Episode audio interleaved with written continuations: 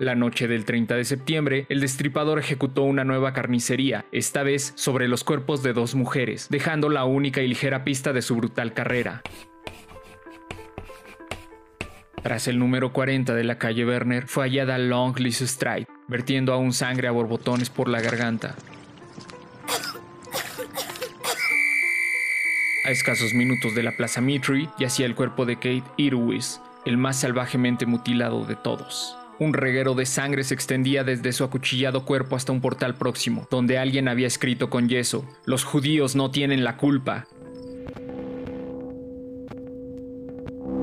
Quizá el destripador era un judío que se vengaba del mundo que le había perseguido, pero estas palabras, que deberían haberse estudiado atentamente in situ, no fueron apreciadas en su valor, pues misteriosa e inexplicablemente el jefe de la policía, Charles Warren, ordenó que las borraran.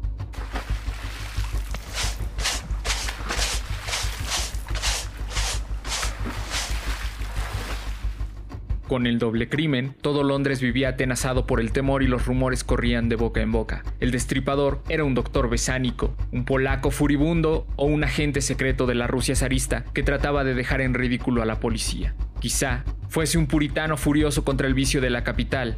Se pensó que incluso era una partera lunática, impulsada por el odio sanguinario contra la prostitución.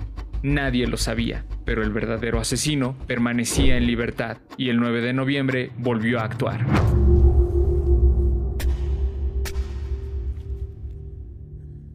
La última persona que pudo ver viva a la joven de 25 años Mary Kelly fue un transeúnte llamado George Hutchinson. La vio dirigirse hacia un hombre pequeño de bigote rubio y sombrero de casa. A la mañana siguiente, descubrieron en su propia habitación el cadáver desmembrado.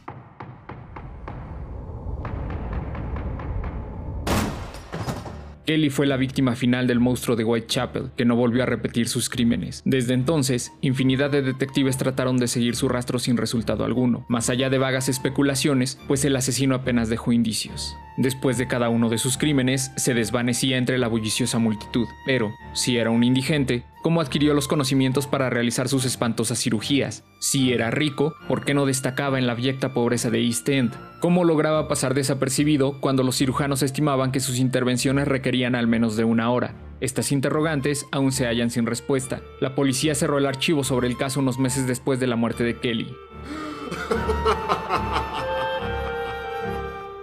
La hipótesis más aceptada acerca de la identidad de Jack parece ser la basada en las notas de Melville McNaughton. La policía se había centrado en tres sospechosos: Michael Ostrog, un médico ruso acusado de un asesinato, un judío polaco de apellido Komansky que odiaba a las mujeres y un corrupto abogado llamado Montes Druid.